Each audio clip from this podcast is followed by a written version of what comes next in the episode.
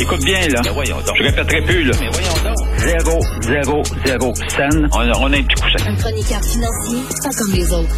Michel Girard. Salut Michel. Bonjour, Philippe Vincent. Ce matin dans ta chronique, euh, sujet assez intéressant sur l'injustice fiscale envers les familles recomposées. Là. Oui, euh, effectivement, faire vie commune, là, lorsqu'un des conjoints a un enfant, ça entraîne des conséquences fiscales vraiment euh, douloureuses.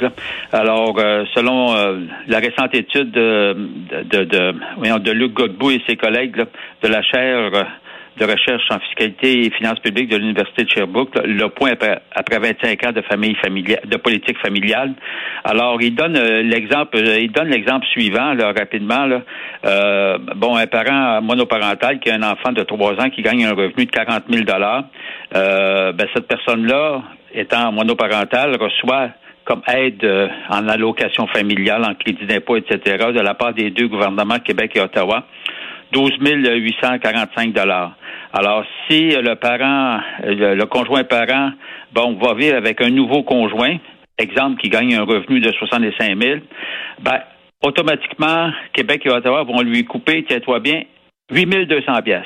Hey! Ouais, du jour au lendemain, comme ça. Euh, prétextant, le, le- le prétexte, c'est que euh, le gouvernement croit, faussement d'ailleurs, que le nouveau parent va contribuer au financement de l'enfant. Voyons donc. Non, bon, on peut présumer qu'au bout de quatre ans, trois ans, cinq ans, peut-être que oui, là, mais euh, on, on sait bien que dans la réalité, euh, c'est c'est pas comme ça. euh, c'est pas comme ça que, que ça se passe.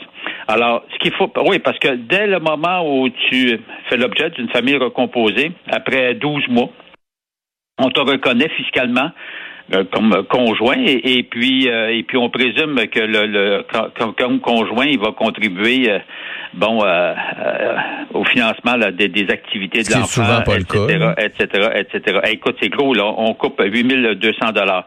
Mais ce qui est ce qui est vraiment euh, anachronique dans toute cette histoire là c'est que quand tu fais quand, quand il s'agit euh, des indemnités versées aux conjoints euh, aux conjoints de la part mettons du- de la régie des rentes du Québec de la société d'assurance automobile ou de la CNESST euh, il faut on te reconnaît comme conjoint si tu si tu vis avec euh, avec la personne depuis au moins trois ans Hmm.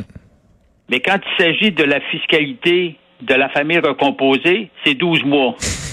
non, non, mais tu comprends-tu? Ben oui. Tu sais, l'illogique euh, de la fiscalité, là, sais, ça marche pas. Alors, il faudrait, il faudrait mettre en place, c'est ça la recommandation, qui avait été faite d'ailleurs par le Conseil de la famille et de l'enfance, une recommandation qui a été faite au gouvernement du Québec en 2008, mais le gouvernement n'y a pas donné suite, malheureusement.